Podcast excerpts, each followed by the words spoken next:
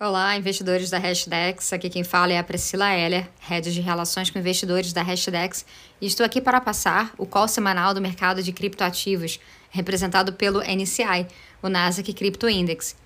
Os mercados de cripto registraram a primeira semana de grandes perdas desde o início de julho, após os dados de inflação preocupantes da Europa.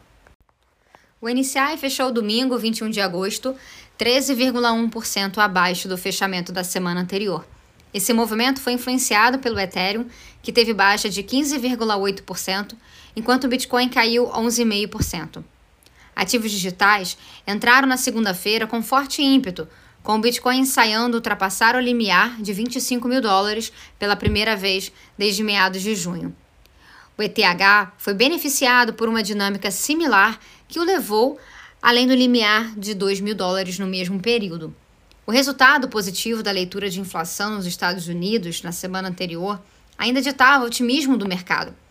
Porém, o rally da meia-noite do dia 14 para o dia 15 perdeu força ainda durante a madrugada, à medida que investidores migravam o foco para os importantes dados de inflação e as minutas do FONC que seriam divulgadas na quarta-feira. Tanto o BTC quanto o ETH cederam espaço antes da abertura dos mercados nos Estados Unidos perdendo mil dólares e 120 dólares, respectivamente. O preço dos ativos digitais permaneceram relativamente estáveis, com o BTC registrando pequenas altas e baixas até as últimas horas da terça-feira. Após um breve rally nas primeiras horas da quarta-feira, o preço do Bitcoin caiu além do limiar de 23.500 dólares logo após a abertura dos mercados nos Estados Unidos. O Fed divulgou as minutas da reunião de julho, um documento que presta maiores detalhes a respeito da decisão de política monetária do FONC por volta do horário do almoço na quarta-feira. A linguagem do documento foi um tanto neutra e não trouxe novas pistas a respeito de quando o Fed pretende tirar o pé do acelerador do ciclo de alta de juros. Apesar do esclarecimento levemente positivo, as bolsas fecharam o dia no vermelho. Após um pequeno rally inicial, os preços dos criptoativos não esboçaram reação relevante, seguindo a divulgação. O Fed mencionou novamente a possibilidade de uma pausa para que os efeitos das altas anteriores possam ser analisadas, mas esclareceu que a taxa base de juros deve ser mantida em padrão elevado por um período estendido para garantir que a meta inflacionária de 2% seja atingida. A revelação de que alguns oficiais do Fed já entendem que uma correção excessiva pode representar um risco talvez foi o detalhe mais animador das minutas. No dia após a recepção morna das minutas, os mercados de ativos digitais começaram a ceder e, eventualmente, afundaram na virada da sexta-feira. Até o final da sexta, o preço do Bitcoin despencou quase 10% para baixo dos 21 mil dólares, junto com o Ethereum, os demais criptoativos e os mercados tradicionais. O mercado reagia a uma leitura bastante negativa do índice de preços ao produtor, o PPI, oriunda da Alemanha, que registrou uma alta de 37,2% na base anual. O mercado esperava uma alta de 31,5%. A oferta restrita de gás natural russo, preços de energia exorbitantes e a manutenção da interrupção da cadeia produtiva estagnaram a maior economia da Europa e foram responsáveis pela maior alta registrada pelo índice na sua série histórica.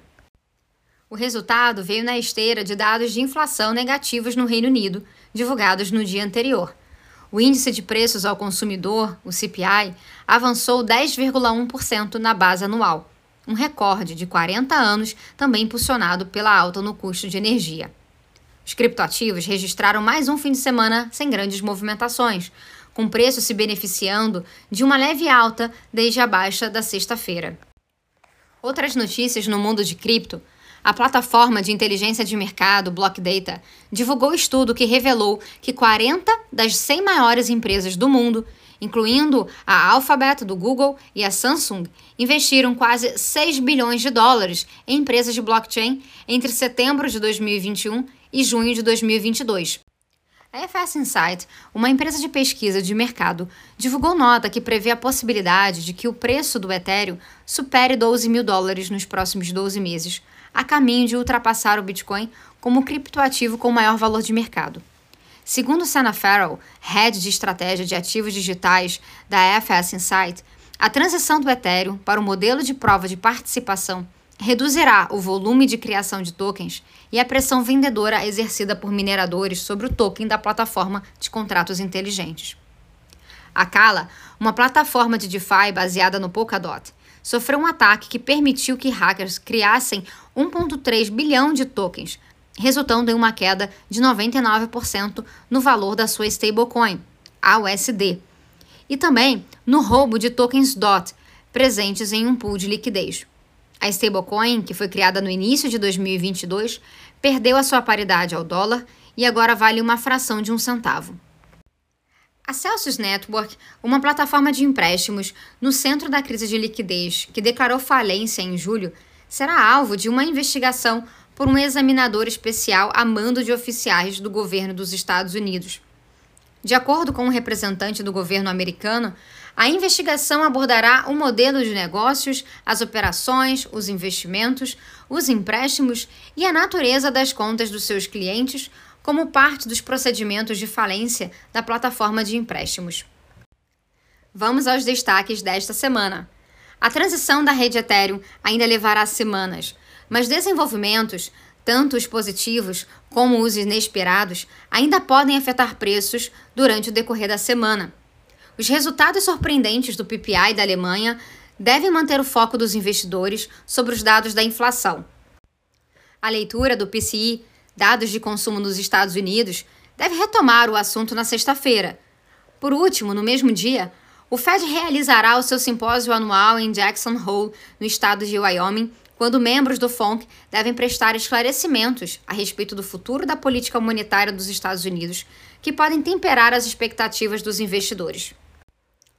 Bom, esse foi o nosso call semanal. Caso tenham dúvidas ou sugestões, não deixem de nos contactar através das nossas redes sociais, no Instagram, arroba hashdex.crypto, no Twitter, arroba hashdex, ou por e-mail, contato arroba hashdex.com. E uma boa semana!